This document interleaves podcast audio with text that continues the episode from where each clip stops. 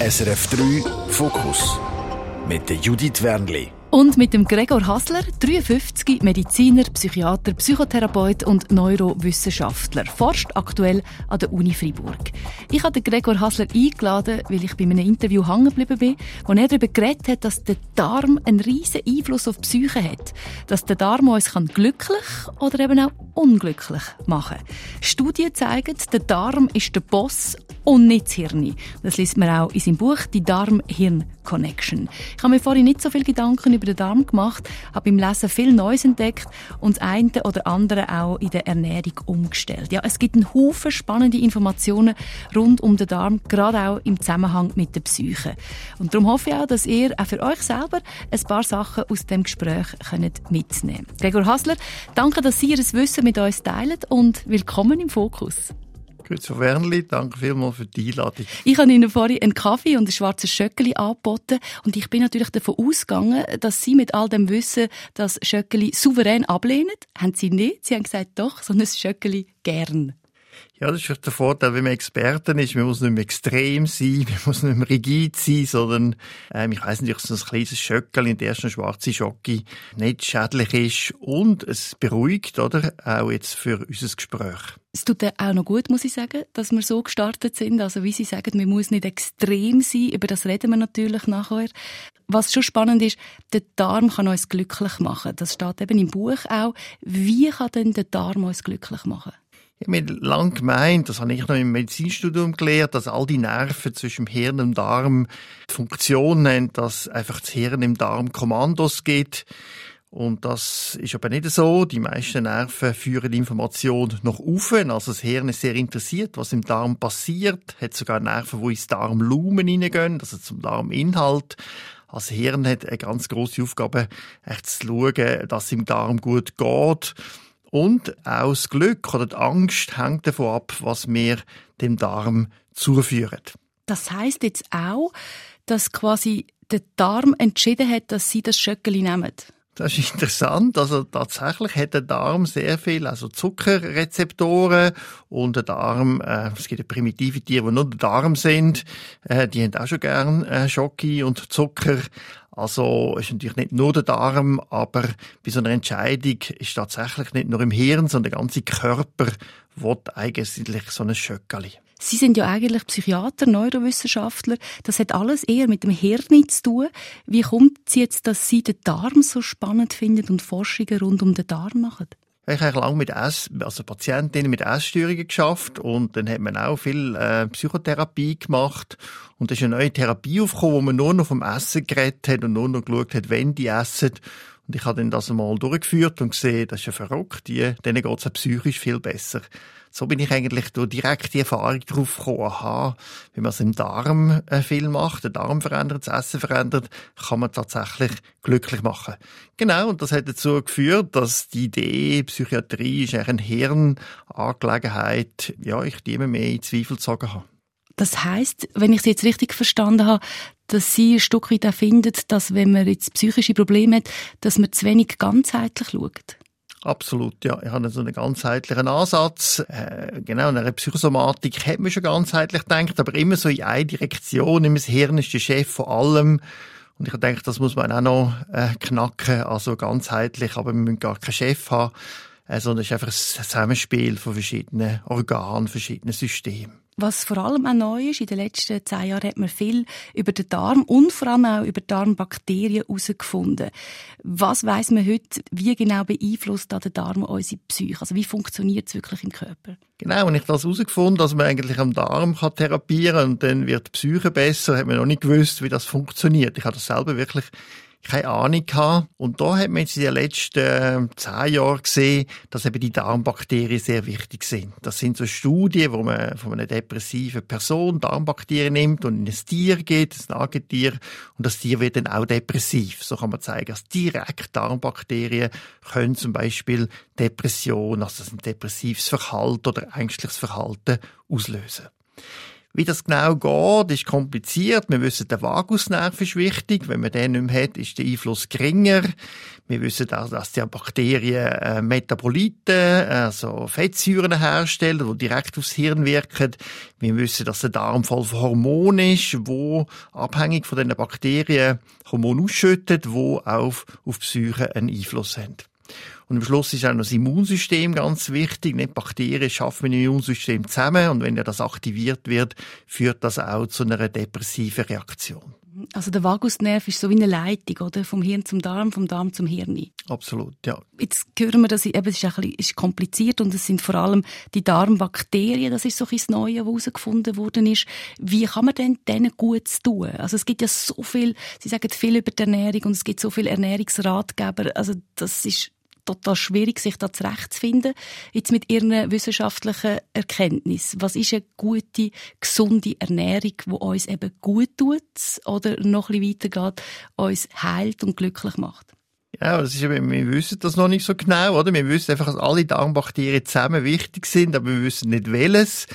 Und man muss wichtig zu sehen, dass ein Darmbakterium ein Ökosystem ist. Und ich meine, ich habe schon als Kind ein Aquarium gehabt und gesehen, was ein Ökosystem ist. Auf einmal hat man eine Alge, dann gibt es ein Algemittel, dann geht sie weg, dann kommt sie wieder. Und am Schluss muss man einfach fundamental ändern. Temperatur und das Licht und andere Pflanzen, andere Fische. Und das ist mit den Darmbakterien auch so. Man kann es wahrscheinlich nicht einfach verändern. Wir wissen einfach, dass sich ein regelmäßiges Essen wichtig ist, Sport und das ausgeglichene Essen. Einfach weil wir etwas wissen, es ist gut, wenn die Darmbakterien vielfältig sind. Also wenn das nur noch wenige sind, verschiedene Arten, wenn es Artensterben gibt es im Darm, dass das schlecht ist. Das ist ein Befund. Und um das Artensterben zu verhindern oder den Darm wieder aufzuforsten, äh, wieder einen Dschungel zu bauen, äh, braucht es eben ausgeglichene Ernährung. Das heißt eben sehr verschiedene Sachen, wo man isst, nicht einseitig essen also können wir das noch ein bisschen konkreter haben, vor allem noch ein bisschen von der wissenschaftlichen Seite. Ich meine, ich weiß das auch, gesund ernähren, ausgewogen, Sport. Aber was ist so das, wo, wo Sie sagen, wo Sie mitgenommen haben aus diesen Studien, aus dieser Arbeit? Genau, man kann schon sagen, alles, was industriell ist, und das heisst, ähm, natürlich das Schöckeli, das wir gegessen haben, ähm, aber natürlich sehr geringem Maß, aber einfach sehr viel Zucker, sehr viel Salz ist, wenig Faserstoff, man sieht jetzt aber auch als Nahrungsergänzungsmittel, Vitamin, das sind gerade in den letzten Jahren zwei Studien rausgekommen, die es machen sogar auch noch mehr depressiv, dass also irgendwie industrielle Nahrung nicht gut ist. Also mehr natürliche Nahrung, da mediterrane Ernährung. Man kann schon sagen, so wie die Italiener und die Japaner kochen, die werden ja so alt. Nicht? Das ist nicht zufällig die Esstradition haben sie irgendwie im Griff, dass die eine gute Kombination von gesunden Nahrungsmitteln offerieren. Das wissen wir, Olivenöl, Nüsse, äh, also Teigwaren ist weniger schlimm wie Brot.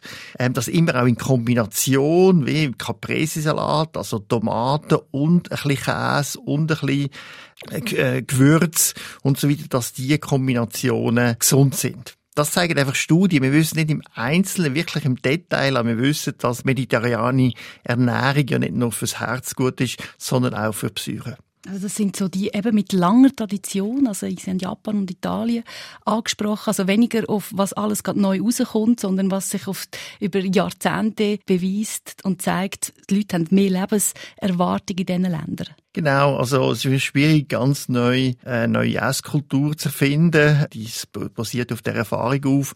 Und das andere schon mit dem Industriellen. Oder? Das Industrielle ist so äh, verführerisch, weil man kann es so gut verdauen. Nicht? Man hat null Verdauungsstörungen. Es ist echt schon verdaut, oder? Aber das ist eben gerade das Problem. Also das kann man nicht einfach nur etwas essen, schauen, wie gut tut's mir, fühle ich mich wohl. Das geht leider nicht, sondern Verdauen ist eine Anstrengung, das kann ein bisschen Beschwerden auslösen, aber das scheint wichtig zu sein. Das heißt aber auch, Sie essen ja viele Früchte am Morgen zum, zum Morgen. Und viele trinken den Smoothie, was ja mega im Kommen ist oder sehr etabliert auch schon in der Zwischenzeit. Wenn ich ihnen nicht zulasse, dann wäre die Frucht definitiv besser. Genau, das zeigen wirklich grosse Studien. Das kann man sehr gut vergleichen. Leute, die Früchte essen oder Fruchtsaft. Und das ist ganz klar, die, die Früchte essen, also ganze, schneiden besser ab in Sachen Gesundheit, aber auch Psyche. Da haben Sie schon es geht eben nicht nur darum, um Bestandteil, wie viel Prozent Faserstoff, das ist ganz eine falsche Sichtweise, sondern äh, bei der ganzen Frucht sind ja all die Zucker eben eingepackt in die Faserstoff und das ist wichtig, weil es dann langsamer verdaut wird. Und wenn ich das alles äh, vermüsle und male, darum ist auch Brot nicht so günstig, dann ist das wie eine Zuckerbombe, die da einschlägt im Körper und auch im Hirn übrigens. Und das, aus Hirn hat das überhaupt nicht gern. Wie zeigt sich das? Wie äußert sich das im Hirn? Ja, im Moment ist natürlich eine Freude, oder? So ein Zucker-Tsunami. Das Problem ist einfach, äh, die Rezeptoren stumpfen ab. Wir haben auch ein Insulinsystem im, im Hirn, das stumpft ab.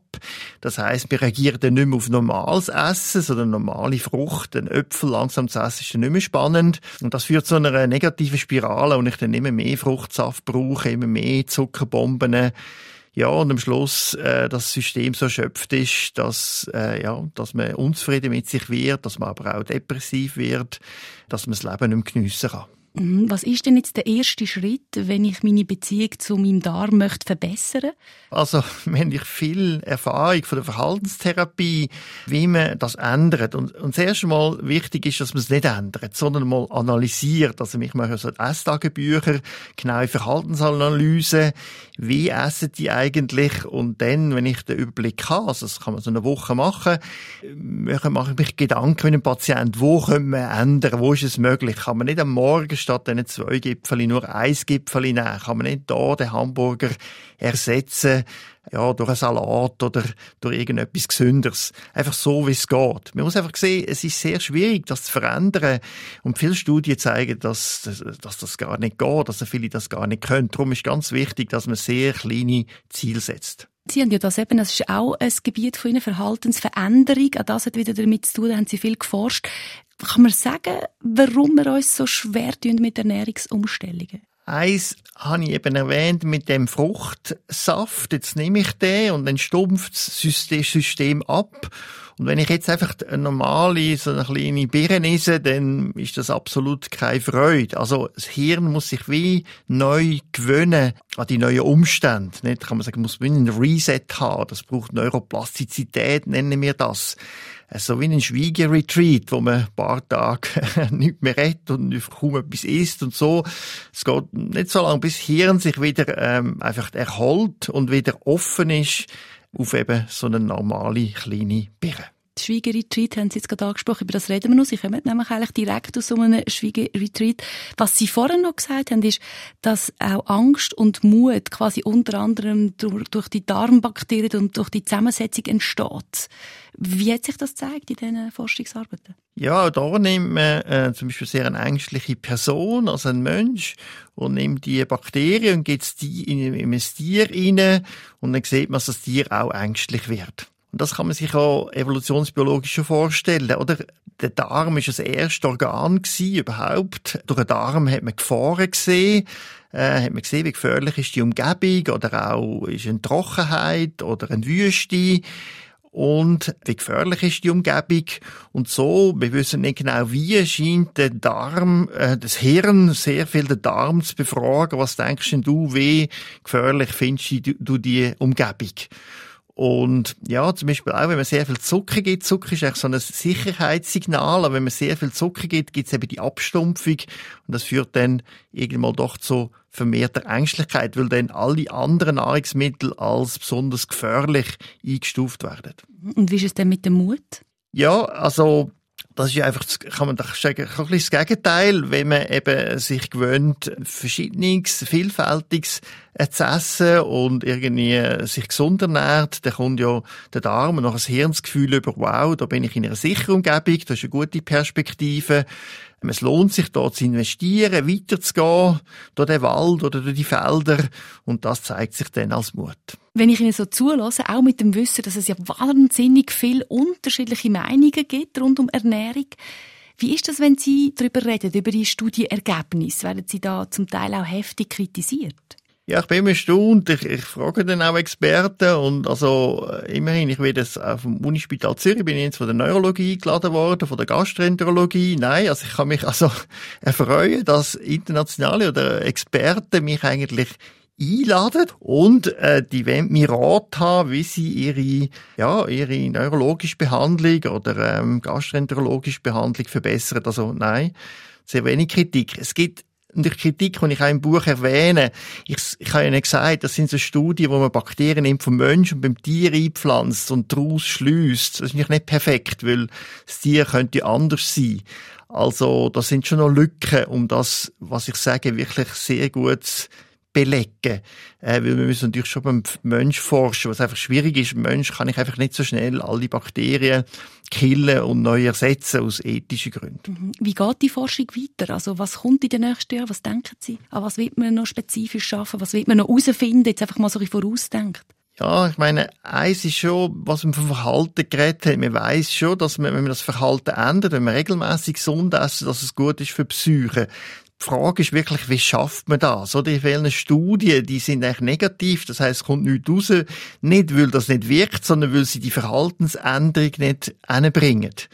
Also dort ist eine grosse Frage an Psychotherapieforschung.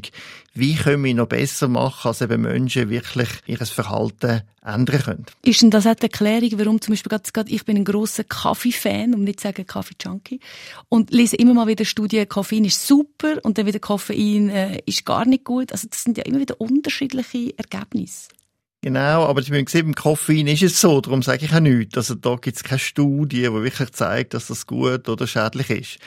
Das ist schon anders. Ich nehme natürlich schon die Befunde raus, die solid sind. Das ist beim Mensch. Frucht gegen Fruchtsaft, das ist etwas vom Besten. Es hat gleich viel Kalorien, es ist sehr ähnlich, es sind sehr ähnliche Leute und das kann man sehr gut vergleichen oder mediterrane Diät, das ist doch in, in Australien Studie, so von Hamburger Essen, und die haben wir umgestellt mit extremem Aufwand, diese Mahlzeiten heimgeschickt und so weiter, und dann haben wir tatsächlich gesehen, dass die weniger depressiv sind bei den Multivitaminen und allem, ähm, also ich, bis jetzt bin ich, habe ich auch einfach das Maul gehalten, weil nichts rausgekommen ist. Und jetzt sind die ersten Studien, die das sogar noch depressiver macht. Also da sage ich auch noch nicht so viel.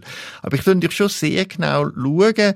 Und sie da sehe ich schon natürlich auch mit denen, wie der Michael Berg, mit denen weltführenden Experten äh, in Kontakt, oder? Das ist ein grosser Vorteil von meinem Beruf. Ich tue ja mit denen reden. Ich habe viele Resultate von Studien, die noch nicht publiziert sind, die vielleicht gar nicht publiziert werden. Das habe ich natürlich schon schon einen tiefen Einblick wirklich in die wissenschaftliche Realität. Und wo wir jetzt keine wissenschaftliche Studie brauchen, sondern eigentlich nur ihr Bauchgefühl ist, welcher von diesen Songs, die sie mitgebracht haben, ist gut für den Darm?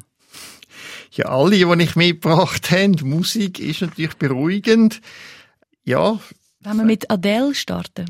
Genau, Get Easy on Me. Da ist jemand schwimmt in einem Fluss und weiß, dass sie da eigentlich nicht geeignet ist für den Fluss. Das ist ein spannender Song.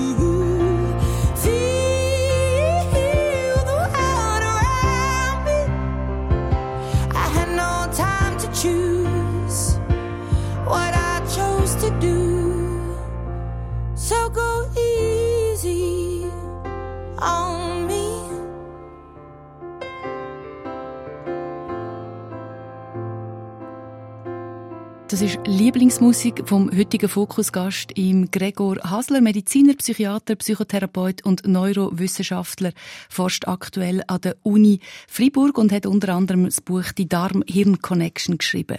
Musik äh, ist wichtig, auch für den Darm, haben Sie vorhin gerade erwähnt, und auch wichtig für Sie. Also Sie sind allgemein als Kind sehr musisch begabt gewesen. Wäre das auch eine Option gewesen, diesen Weg zu verfolgen?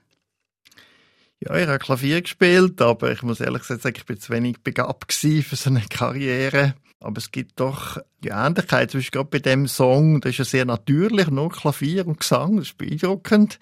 Ähm, das ist ja, was ich schon bei der Ernährung auch sage, eben äh, nicht zu viel industriell, nicht zu viel Tontechnik, sondern eben der natürliche äh, Gesang.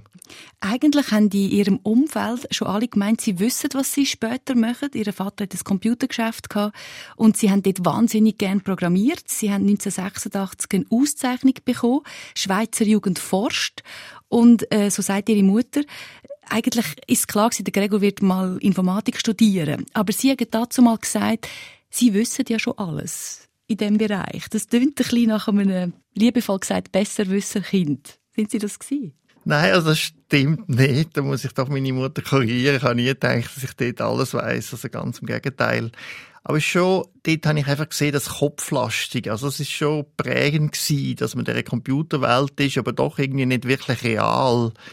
Und dann habe ich auch andere Studien angeschaut und dann bin ich mal mit einer Medizinervorlesung gegangen und dann hat man da irgendwie den Leich aufgeschnitten und den Darm gezeigt und man hat das können schmecken und sehen. Und das hat mich beeindruckt, einfach als eine andere Welt, eine Welt von direkter Erfahrung, von Intuition. Genau, und so ist es eigentlich auch ins Darmbuch, ist letztlich immer einfach das Betonen, es gibt nicht nur Informatik, es gibt nicht nur Digitales, es gibt irgendwie noch andere, intuitivere Welten. Aber hat es einen Zusammenhang? Ja, ich denke, wir in der Psychologie haben das Computermodell. Das hilft mir schon. Als Informa früherer Informatiker kenne ich das Modell sehr gut und weiss natürlich auch Grenzen, zum Beispiel, wie schwierig ist, wenn Sie nur schon einen Roboter wollen, der da könnte äh, eine Tür aufmachen, ist ja fast unmöglich. Also, die können ja Schach spielen, aber ganz einfaches Zeug, eben Schock aus dem Aluminiumpapier rausnehmen können sie ja nicht. Also, da sieht man, dass wir einfach riesige Intelligenzen haben in uns, in unserem Körper, die eben irgendwie anders sind wie ein Computer. Mhm. Kommen wir nochmal zurück zu Ihnen als Bub. Sind Sie denn ein Stück weit ein, ein Stubenhocker gewesen, wenn Sie ja eben ähm, ganz viel am Computer gearbeitet haben, äh, geforscht haben, schon, schon als Bub, als Teenager? Ja, das schon ein bisschen. Also ich war sehr äh, diszipliniert immer gewesen und genau, habe sehr gerne gelesen und bin schon früher gerne echt produktiv gewesen. Zum Beispiel so Computerspiel habe ich gar nicht wollen spielen, aber eins programmieren, das habe ich dann gemacht für andere. Was mich ein bisschen beruhigt, sind auch der Pfade gewesen. Also ein Stück weit schon auch, auch draussen und mit Freunden sich getroffen. Ja, also Natur ist für mich immer wichtig gewesen. Mein Vater ist ja viel mit mir auf Skitouren gegangen. Ich habe sehr viel Ski gefahren und genau, Pfadi ist eigentlich dann, äh, kann man sagen, nach der Informatik ähm, meine Passion geworden, genau da draussen zu sein, der Natur und Abseilen und so weiter. Also ein bisschen die Abwechslung auch. In Ihrem Buch liest man auch, dass Sie schon als Kind Bauchweh haben, undefinierte Bauchschmerzen. Wie ist das so in Ihrer Erinnerung? Das ist ja so schlimm gewesen. Also ich habe wirklich sehr starke äh, Beschwerden gehabt, ähm, müssen die wirklich aushalten. Und dann eben bin ich ja zu verschiedenen Ärzten, haben sie mich geschickt, ähm, also schon als Kind, das kann ich nicht erinnern, sind sie x Ärzte gekommen, das anschauen und keiner hat irgendeine Ahnung gehabt, ja, was da los ist. Das war natürlich auch eine Motivation gewesen, zu denken, da ist es echt wirkliches Problem und ich selber äh, betroffen bin und ich werde eigentlich mehr mal dem nachgehen, als in der Informatik irgendein Firmenproblem lösen, irgendwie mhm. Finanzbuchhaltung zu optimieren, sondern mal auch mich mit mir selber, mit meinem Körper befassen. Mhm. Und wie ist jetzt das, welche Information, die Sie heute aus Ihrer Forschung haben, die Sie wissen, hat die im jungen Gregor in dieser Zeit vom Bauchweh, in dieser schwierigen Zeit, wie Sie jetzt gerade äh, erzählt haben, hat die entscheidend geholfen? Also welche Information hätten Sie da gebraucht, die Sie heute haben? Ja, ich glaube, es ist schon viel zu wissen, dass man es nicht weiß, ähm, dass es einfach das gibt, dass das auch harmlos ist, meistens nicht so irgendein Zeichen ist von einer schweren Krankheit. Und schon, dass man, weil man nicht weiß, experimentieren muss. Nicht, dass man äh, jeder selber herausfinden muss, was tut mir gut, was nicht. Das hätte ich wahrscheinlich ein bisschen mehr äh, können. Klar, ich habe schon gemerkt, dass Sport gut ist. Ich habe selber ein bisschen etwas herausgefunden, ja, aber sonst ähm, kann man schon sagen, bei dieser Art von unklaren Bauchbeschwerden ist man nicht wahnsinnig viel weiter. Es gibt kein äh, richtiges Rezept oder ähm, das sind immer noch Patienten, die eigentlich ja, zum Teil einfach mit dem leben müssen. Mhm. Also Sie, Sie begleiten auch so Patienten, haben das auch immer wieder gemacht. Jetzt als Teenager haben Sie nicht nur Bauchschmerzen gehabt, sondern eben auch verstimmte Phasen, also depressive Phasen. Wie ist man gerade in der Familie mit dem umgegangen? Ja, ich glaube, ich habe schon früh gemerkt, dass man äh, nicht darf sich leiten lassen, also nicht die Stimmungen darf zum Befehl nehmen, sondern mehr gegen die Stimmungen muss ankämpfen, dass es eben durch ein diszipliniertes Leben, regelmäßig aufstehen, regelmäßig arbeiten, auch wenn man müde ist, auch wenn man erschöpft ist, äh, weitergehen. Das andere ist natürlich die Pfadi Soziale, dass, äh, dass mir gut da hat, mit anderen zusammen etwas zu machen von der Motivation und vom äh, Enthusiasmus sich von anderen anstecken lassen. Ich glaube, da habe ich viele Erfahrungen gemacht, wie man mit diesen Stimmungen umgeht. Haben Sie denn Medizin und nachher Psychiatrie studiert, weil Sie sich selber haben besser kennenlernen, also besser herausfinden, wieso Sie als Jugendliche die depressive Phase hatten? Schon nicht so direkt, oder? Für mich es schon eine Erfahrung wo ich einmal eine Patientin mit Schizophrenie, also die war eingeladen war, getroffen habe, mit der geredet habe und gesehen habe, wie gross das Leiden ist, aber auch, wie sehr sie ausgrenzt wird, wie sehr ihre Therapien in Frage gestellt werden. Ich habe gesehen, da ist wirklich ein enormes Leiden und dass es sich lohnen könnte, da sich mit dem zu befassen. Das andere muss ich sagen, das ist ein anderer Aspekt. Meine Eltern sind ja mehr Lehrer und bei den Lehrern habe ich viel gesehen, wie die in ein Burnout kommen und irgendwie das Gefühl, bei den Psychotherapeuten, die sind wach, lebendig, haben immer wieder eine neue Fortbildung, erzählen es neu, ähm, können immer wieder eine neue Methode. Es ist schon gelinkt mit der Wissenschaft. Also die, die gehen zu einem wissenschaftlichen Kongress und setzen das um in die Therapie. Das sind für mich schon wichtige Sachen gewesen, so Einheit von Praxis und Forschung. Was ist es denn heute, was Sie antreibt in dem, was Sie machen? Also weiterhin der Patient ist für mich absolut zentral, auch für meine Identität, dass ich Patienten sehe, dass ich primär versuche, anderen Menschen zu helfen. Und weiterhin, denke ich, ist interessant, da Forschung können zu machen, wissenschaftlich dem nachzugehen und irgendwie basiert auf dieser Forschung einem Patient besser können zu helfen. Klar, jetzt habe ich noch mit diesen Büchern ein bisschen einen neuen Aspekt, äh, das ist ja noch nicht so lang, dass ich denke, es könnte eine Aufgabe sein, die Leute besser zu informieren, oder? Das ist ein Empowerment, oder? Der Patient kommt immer weniger gern zum Arzt, oder will eine Second Opinion, nicht? Das kann man sich natürlich ärgern als Arzt, aber andererseits ist es eben sehr gut. Und da ist wie eine neue Aufgabe, wo man äh, Bücher schreiben oder die Radiosendung und so weiter, wo man äh, ja, die Informationen äh, kann verbreiten Also das Wissen erteilen. Und wir reden ja heute doch mehr über den Darm als früher. Sie haben das Buch geschrieben, die Darm-Hirn-Connection. Ein grosser Bestseller ist natürlich auch Darm mit Charme gewesen. Merken Sie denn im Alltag, eben Sie machen ja nicht nur Forschungen, Sie sehen auch immer noch regelmäßig Patienten, ist Ihnen wichtig. Merken Sie, dass die Leute wirklich deutlich mehr Bescheid wissen, gerade auch über den Darm? Ja, das merkt man schon. Also die Leute haben natürlich zum Teil ein enormes Wissen. Das führt dazu, dass das übertrieben wird. Ich habe ja manchmal schon mit riesigen Ordnern, wo man sieht, was für Bakterien im Darm sind und kann Analysen, die ja fragwürdig sind, weil man gar nicht weiß, was mit, dem, mit den Informationen macht.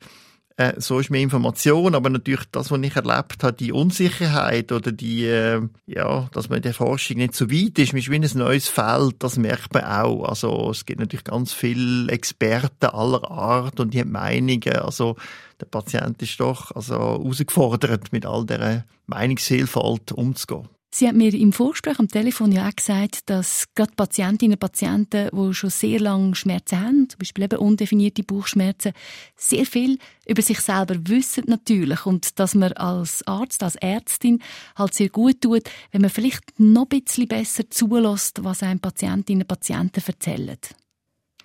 Das ist sicher etwas, ähm, wo wir jetzt im Medizinstudium in Freiburg äh, gerade einführen. Das nennt man so Mindfulness oder Achtsamkeit mit dem Patienten, dass man gegenüber dem Patient sehr offen ist und äh, in allem wahrnimmt, was er denkt, wenn er sich informiert, nicht nur seine Symptome.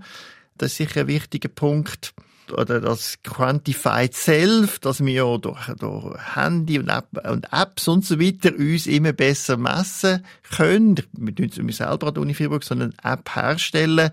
Das kann natürlich zu einem Zwang führen und ich immer meine Schritte muss schauen. Aber das hat ein riesiges Potenzial, oder, dass wir jetzt ganz neue Möglichkeiten haben, das Verhalten zu messen. Jetzt haben wir immer müssen den Patienten fragen, aber jetzt gibt es immer mehr Möglichkeiten, noch besser zu messen, was, wie, sie, was der, wie er der lebt. Also so wie Sie gesagt haben am Anfang, so ein, quasi ein Ernährungstagebuch, dass dann das auch wirklich aufgezeichnet wird und man halt nicht so ein bisschen weiss ich das, ein bisschen das, sondern faktisch, so lebt man, so viel hat man sich bewegt, so hat man sich je nachdem auch ernährt. Man, man mehr über den Darm als auch schon, aber wo haben Sie das Gefühl, im Bereich Darm gibt es noch Aufklärungsbedarf? Was müssten die Leute unbedingt wissen? Ich meine, es gibt vor allem äh, Forschungsbedarf, dass man mal endlich ähm, Methoden hat. Es gibt zum Beispiel so Smart Pills, ist leider alles sehr teuer, wo man sieht, wie schnell geht etwas durch den Darm durch, wie gut bewegt sich der Darm, dass man vielleicht mit Ultraschall, also da ähm, ist mir ein technischer Fortschritt, was braucht, besser zu erforschen. Sonst, denke ich, braucht es schon immer mehr so Evidence-Based, dass die, äh, es gibt so viele Meinungen und das ist alles unkontrolliert und jeder in der Schweiz kann einen Test herstellen, äh, völlig unkontrolliert. Äh, da braucht es vielleicht schon ein bisschen mehr Kontrolle, dass, dass, dass der Patient vielleicht besser weiß, was ist denn evidenzbasiert, also wo, oder in der Forschung ist ganz wichtig, sagen, wie groß ist die Evidenz? Es gibt die Aussage, wo man kann sagen, wie Fruchtsaft gegen Früchte, das ist eine ganz sichere Wort. Und dass irgendein Probiotikum wirkt, ist auch möglich, aber das ist eine viel geringere Wahrscheinlichkeit, so dass man eigentlich den Leuten mehr erzählt, wie sicher ist das. Das andere ist natürlich die, die Anschrift der Lebensmittel, die ist gar nicht optimal, die ist auch von der Industrie gefördert. Es geht ja nicht nur um Prozent, eben, es geht eben darum, auch um Gestalt, wie das zusammengefasst ist. Also zum Beispiel gibt es andere Werte. Wie schnell führt das zu einer Zuckertsunami oder wie groß ist der Zuckertsunami, wenn ich das esse? Oder auch bei den Kalorien finde ich es unmöglich, wenn man sagt, jetzt die Packung hat 17 Unterportionen und dann muss ich dann selber das auf 17 abrechnen. Also da ist einfach eine Nummer, wie viel Kalorien hat die ganze Packung wäre viel sinnvoller. Mhm. Ja, und genau die Kalorien oder eben wie viel Kalorien braucht mein Körper und was mache ich, wenn ich immer dicker werde, das ist ja für Sie früher ein grösseres Thema gewesen. Also Sie sind, bevor Sie Familie hatten, das war Anfangs 30 gewesen, in Amerika und sind unter anderem heimgekommen, weil Sie laut eigenen Angaben zu dick geworden sind. Darüber reden wir nachher, auch wie Sie die Kilo wieder losgeworden sind und warum das Essen für Sie eine ganz klar spirituelle Komponente hat. Aber zuerst Musik, und zwar eben Musik aus Amerika mit dem Bradley Cooper und der Lady Gaga «Shallow». Warum der Song? Ja, wir sagen immer, die Amerikaner sind so oberflächlich, aber der Song heißt schon Oberflächlichkeit. Aber es geht echt darum, dass die beiden äh, in dem Duett eigentlich wenn den Weg finden, in die Tiefe zu kommen, zusammen in die Tiefe zu kommen. Das ist der interessante Gedanke, dass in der Tiefe man eigentlich sicherer ist. Also muss das Risiko eingehen, da tief zu gehen in sich, aber dort innen in sich hat man auch eine Sicherheit.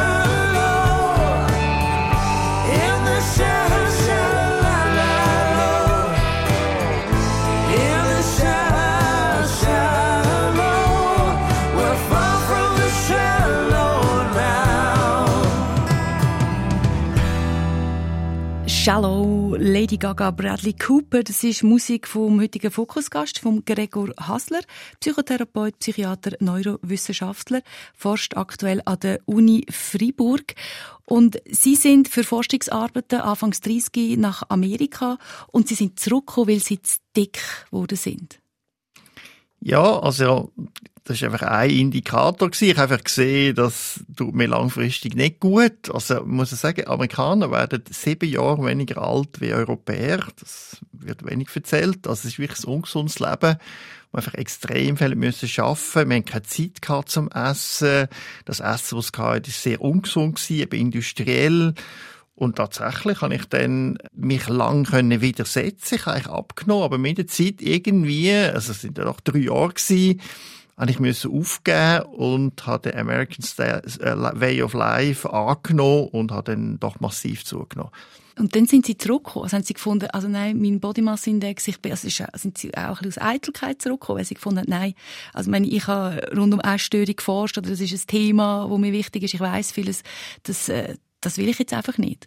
Verstehen Sie, in Amerika ist es eben gar nicht so schlimm, oder? Wenn Sie eh keine Freizeit und arbeiten ja noch und dick sind ist ja gut, da sind alle dick, also das ist null Problem, das ist mir richtig Amerikaner. Ich habe einfach mir selber nicht wohl gefühlt. Und klar, zurück in der Schweiz habe ich schon gemerkt, da sind andere Werte, da ist Gesundheit viel wichtiger. Aber klar, es natürlich, sind ganz viele andere Gründe. Ich habe einfach gemerkt, das ist eine Art von Stress, wo mir nicht so gut tut. Mhm. Abgesehen davon, sonst habe ich es natürlich auch spannend gefunden, so viele Leute, die so begeistert sind für die Arbeit, also das habe ich auch ganz toll gefunden. Mhm. Sie sehen, es sind viele Lieder da aus Amerika, also ich bin grosser Amerika-Fan mhm. geblieben. Genau, und es ist auch unterschiedlich, je nach Region, wo in Amerika, oder sind auch ein bisschen, ist das Verhalten auch, auch definitiv anders. Was haben Sie denn gemacht, zum Gewicht zu verlieren, mit all Ihrem Wissen? Ja, also es ist in der Schweiz einfach einfacher, oder? Wenn sie Sprüngli gehen, dass sie das Schöckeli, was sie mir angeboten hat, ist einfach schon sehr klein, oder? In Amerika hätten sie mir jetzt irgendwie schon ein dreimal grösseres Schöckeli gegeben. Also in Amerika, das nennt man Meal Size, kann man gar nicht eine kleine Portion haben. Sie müssen dann wie die Pizza die Hälfte wie fortrühren. Und in der Schweiz ist die Meal Size, also die Grösse in einer Mahlzeit, einfach schon kleiner. Also wenn Sie in der Mensa essen, ist einfach, dass Sie abnehmen automatisch. Gegenüber Amerika ist die Chance gross. Und das andere sind die anderen Leute, oder? Dann habe ich gesehen, aha, die sagen, ja, du darfst nicht zu viel arbeiten, jetzt gehst du mal joggen äh, jetzt sollst du mal Tennis spielen. So, es hat einfach ganz viele Leute, auf das schauen. Ich glaube, wir Schweizer schauen wahnsinnig auf unsere Gesundheit und das hat dann auch einen Einfluss gehabt. Ihre Frau ist eine Italienerin. Das tönt nach ein bisschen Pizza Pasta. Was für einen Stellenwert hat das Essen bei Ihnen daheim und was kommt auf den Tisch?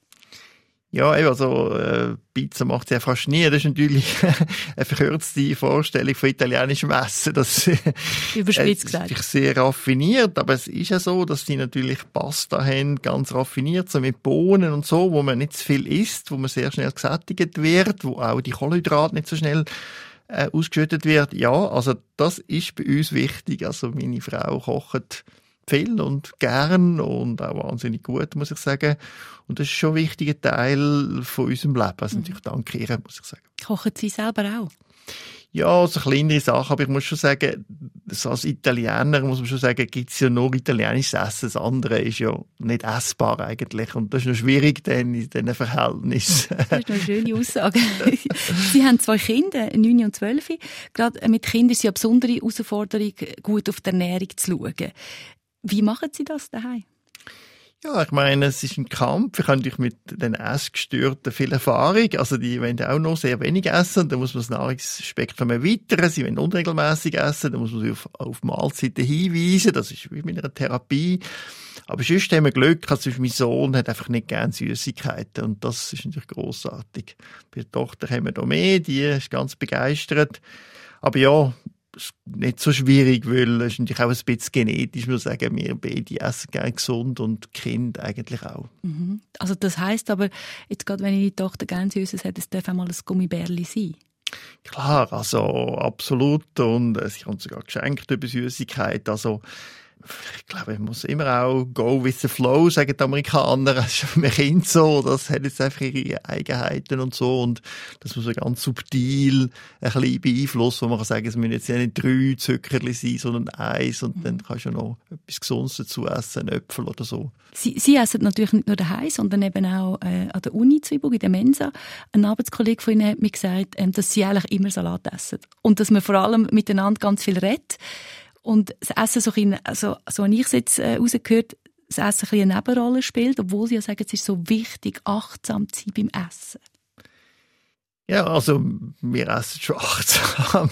Aber es stimmt, früher bin ich mit der Mensa gegessen und dann bin ich an den Ort gekommen, da ist die Mensa zu gewesen, und dann habe ich irgendwie angefangen mit einem Salat. Und jetzt ist die Mensa wieder offen und wir sind immer noch das Salat geblieben. Ähm, klar, erstmal, je älter man wird, je weniger Kalorien braucht man. Das ist für mich gerade eine gute Gelegenheit und auch vielleicht noch mehr Einfluss zu haben. Und das andere ist schon Soziale. Also ich esse schon langsam, also wenn man so redet, aber dass wir das Mittagessen auch nützen, so wie eine Art Teamsitzung oder Teamgespräch oder Austausch zu haben. Sie sagen aber ganz klar, eben achtsam, der Umgang mit der Ernährung ist essentiell. Und wer nicht einsieht, dass Essen auch spirituelle Komponenten hat, hat Essen nicht verstanden. Inwiefern spirituell? Ja, das bezieht sich vor allem auf die indische Tradition. Aber man sieht ja, alle Spiritualitäten kommen, haben irgendwie Diät spielt eine Rolle. Weil, sagen wir, Spiritualität heisst ja schon, man ist achtsam, man, man schaut auf sich, aber man schaut auf andere. Und da spielt es natürlich eine Rolle, ob ich Schlachthöfe gut finde, ob ich beliebig viel Fleisch esse, ob ich darauf achte, dass auch mit dem das Tierwohl eine Rolle spielt. Das ist einfach ein grosser Teil, nicht nur das Essen, sondern wir haben die ganze Welt umgepflügt für unsere Essbedürfnisse, äh, Wälder abgeholzt, ähm, Tierzuchten gehabt. Und somit kann man eigentlich mit dem Essen, mit dem Wahl vom Essen auch eben einen ethischen äh, Einfluss haben. Was heißt das speziell für Sie? Also Sie haben mir erzählt, Sie kommen aus dem Schwiegerretreat. Wie, wie, wie fest spirituell sind Sie im Alltag Ihrer Arbeit, gerade wenn Sie Patientinnen, Patienten sehen, die eben so undefinierbare Schmerzen haben, die man nicht herausfindet. Was ist da der Faktor von der Spiritualität? Gut, ich würde mich jetzt allzu spirituell bezeichnen. Es ist ja nicht klar, was das ist, aber ich bin schon beeindruckt von dem, was man Spiritualität nennt, eben von jungen Menschen vor allem, die ich im Spiegelretreat sind, die eben aufs Essen achten, auf andere achten, die wollen achtsam sein, die wollen Mitgefühl, Güte entwickeln. Das beeindruckt mich. Das sind schon Werte, die ich eigentlich teile. Und jetzt genau im Schwiegerretreat am Beatenberg, das ist ein säkulär, das ist nicht religiös. Das ist zwar äh, Leute, die sehr viel von Buddhismus verstehen, aber Buddhismus an und für sich ist auch eine sehr wissenschaftliche Sache. Der Buddha hat immer gesagt, es müssen wir erforschen. Und die haben einfach Konzepte, die da gut reinpassen. Und eins ist so ein Schwiegeretreat, das ist wie so ein Reset, oder? Wo ich nicht nur in der Nahrung, auch in den Informationen, ähm, das wird ja alles ein bisschen abgestellt. Man hat wieder ein eine Deprivation, hat man das, und man nimmt alle Stimulationen weg. Und das tut dem Hirn sehr gut, oder? Dann tut sich das Hirn, wird wieder sensibler, wieder offener, und dann kann man eigentlich wieder ganz normales Zeug, ein Glas Wasser trinken, wieder geniessen. Das ist ja ähnlich wie beim Fasten, oder? Sind Sie jetzt jemand mit diesen Erfahrungen, mit diesen äh, Forschungsberichten, die sagen, Fasten ist eine gute Möglichkeit, so Reset, wie Sie sagen, oder ist das sehr individuell? Also Fast ist natürlich ein riesiges Universum, müssen Sie sich vorstellen. Also ein Fast, den ich selber mache, ist das Intervallfast, wo ich einfach zum Beispiel zur Nacht, wenn ich merke, jetzt werde ich schwer, dann lasse ich das Nachtessen weg und ich weiß, dass ich das gut kann. Ich habe auch meine Techniken, also muss wirklich eine Einstellung finden, dass man das kann. Und das geht bei mir. Und da gibt es natürlich Leute, das kann ich nicht, die auch längere Zeit können fasten Und es gibt andere, wo Fasten gar keine gute Idee ist, weil das zu SA, äh, äh, führt. Also sehr individuell. Also man darf sich da ja auch nicht überfordern. Aber ich kann schon sagen, dass die Idee vom Fasten ist schon eine gute Idee, wo man eben den Reset macht, wo man wieder sich wie nicht mehr, also von dieser Gewohnung, so viel Kalorien, so viel Zucker zu haben, so viel Salz zu haben, wegkommt. Und durch das geniesst man äh, es eigentlich wieder mehr. Und was heißt das jetzt genau auf dem Gebiet, wo Sie geforscht haben, also Psyche? Was heißt das für Psyche, wenn man über die Zeit vielleicht auch Hunger hat oder halt eben weniger isst am Tag, weniger Kalorien zu sich nimmt? Genau, wenn man das so kombiniert, wie ich es erlebt habe, dass man eben, also es war ja nicht das Fasten gewesen, aber wenn man einfach achtsam ist, auf was man isst und achtsam ist, wie es einem geht und auch herausfindet, was sind die Zusammenhänge zwischen dem Essen und dem Gefühl und gibt es Alternativen, wenn ich meine Gefühle kann regulieren kann, ja, da können wir schon richtig Psychotherapie, oder? Das kann man sagen, Emotionskontrolle, dass ich mein Repertoire erweitere, wenn ich ja, meine, mein psychischen Zustand kann verbessern, wenn ich in, in einer Forschungsarbeit, kann man sagen, Achtsamkeit herausfinden, welche Gedanken, welche Gefühle, welche Esswaren sind eben hilfreich, gesundheitsfördernd und welche sollte man besser weglassen. Also das findet man raus, indem dass man weniger zu sich nimmt? Ja, das äh, ist ganz viel. Wenn Sie wissen, wenn wie Koffein wirkt, dann haben Sie auch nur eine Möglichkeit, dass man kein Koffein nennt und dann schauen, wie es Ihnen geht. Genau, also viel kann man herausfinden bei diesen Konsum, den man immer hat, indem man das mal weglässt und schaut, wie es sich anfühlt. Mhm. Ganz genau. Das Intervallfasten, das ist ja im Moment auch recht verbreitet. Also 16 Stunden oder je nachdem auch 18 Stunden nichts essen. Und die einen verzichten aufs Morgen oder so wie sie aufs Nacht, weil man das Gewicht regulieren will oder weil man einfach das Gefühl hat, es tut einem gut. Jetzt, wie ist das, kann man das auch von der Wissenschaft her sagen, was das für den Körper bedeutet? Also was man wirklich weiss, ist, die ganze Kalorienmenge und eben der Zucker sehr wichtig sind. Oder auch Krankheit wie Diabetes würde ja gar nicht existieren, wenn man nicht Übergewicht hat oder den Überfluss. Also der muss sagen, die Methode, wie man die Kalorienzufuhr kann reduzieren kann, ist scheinbar nicht so zentral, sondern einfach, dass man weniger Kalorien zu sich nimmt. Und da hat halt jeder seine eigene Strategie. Das andere sind schon die Systeme, wie das Insulinsystem, man weiss, die können abstumpfen und wenn man die ein bisschen ja, eine Diät oder eben so ein Fasten hat, dass all die Systeme, das ist ein allgemeines Wort, kann man sagen, wieder sensibler werden, wieder offener werden. Also der, der Mensch ist einfach nicht gemacht für die Dauerkonsum. Man muss sich vorstellen, früher sind wir umeinander gezogen und mal hat man Beere gefunden, mal Tag hat man nichts gefunden und, und mal hat man ein Tier gefunden, mal keins. Also unser Körper ist eigentlich nicht gemacht für eine Dauerzufuhr von Esswaren, sondern er ist eigentlich gemacht, dass es immer wieder Pause gibt. Das Intervallfasten, das lang Pause machen, ist also durchaus ein möglicher Weg. Und wir haben jetzt ganz viel gehört, was die Ernährung ausmacht, auch gerade auf die Psyche, auf wie es uns geht und wie entscheidend da dabei der Darm ist. Wenn man jetzt vielleicht auch gerade durch das Gespräch motiviert ist, etwas zu ändern, und Sie haben ja gesagt, man soll nicht reinschiessen, sondern schön Schritt für Schritt, was empfehlen Sie, wenn wir jetzt gerade vielleicht Fokus eben auf die Psyche haben? Was wäre so ein erster guter Schritt? Für Psyche ist ganz wichtig der Rhythmus, die Regelmäßigkeit, dass man regelmäßig schläft, regelmäßig isst. Für Psyche ist ja wichtig, dass man sich Zeit lässt äh, zum Essen, dass man das genießt, eben das Alltägliche geniessen kann. Und dann müssen Sie einfach sehen, dass natürlich nicht nur das Essen ist, allgemein kann man sagen, positive Aktivität, also aktiv sein, sagt das eben, dass man kocht oder dass man ähm, eben, wieder, wenn ich in der Pfade war oder sein Aquarium pflegt, dass man einfach die Tätigkeiten hat, die wie so in sich Freude machen, so wie eine unbedingte Freude. Und das Essen kann dazu gehören, so dass man eben in einen Zustand kommt, wie nach einem bisschen Fasten, dass man wirklich aufsteht und am Morgen das Morgen richtig genießt. Also, dass man einfach die Ernährung mehr wertschätzt, auch mehr den Fokus drauf hat. Was ist ich eigentlich? Es ist ja etwas sehr Intimes. Sie haben völlig recht. Das, äh, es ist wirklich extrem eine intime Angelegenheit. Man will ja niemand so näher, dass man das in sich hineingeht. Und auch der Darm, also dem Dünndarm, ist ja nur noch eine Schicht an Zellen. Das ist ja wahnsinnig. Das haben wir nie in dem Körper, oder? Auch auf der Hornhaut hat es 30 Schichten oder der Vagina hat es 20 Schichten. Das ist wahnsinnig dünne Haut dort in dem Darm und dort äh, muss dann das Essen durch.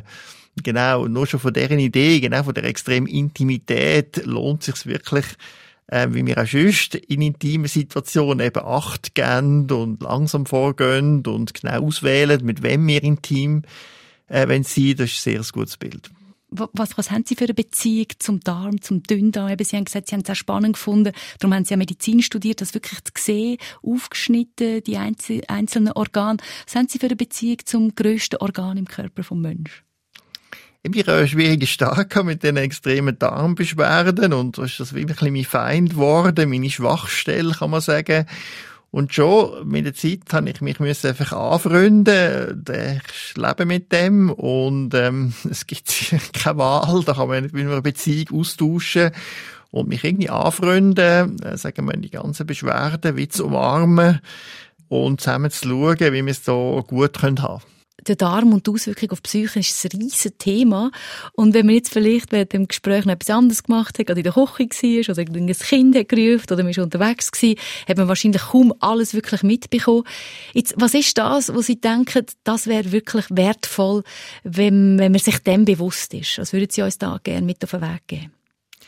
Genau, dass man achtsam ist, dass man nicht einfach so isst, automatisch, sondern dass man sagt, halt, das ist etwas Spezielles, das ist etwas Intimes, das ist etwas Wichtiges, das geht um Umgang mit der Welt auch und dass man da achtsam ist. Das heißt, dass man wie einen Moment wartet, bevor man isst. Nicht so reaktiv ist. Einen Moment wartet und einen Moment, ja, sich besinnt, dass Essen sehr wichtig ist.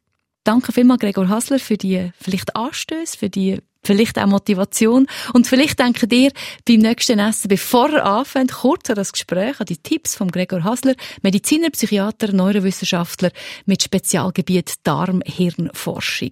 Das Gespräch, das könnt ihr jederzeit nachhören, srf3.ch slash audio oder überall dort, wo ihr Podcasts hört.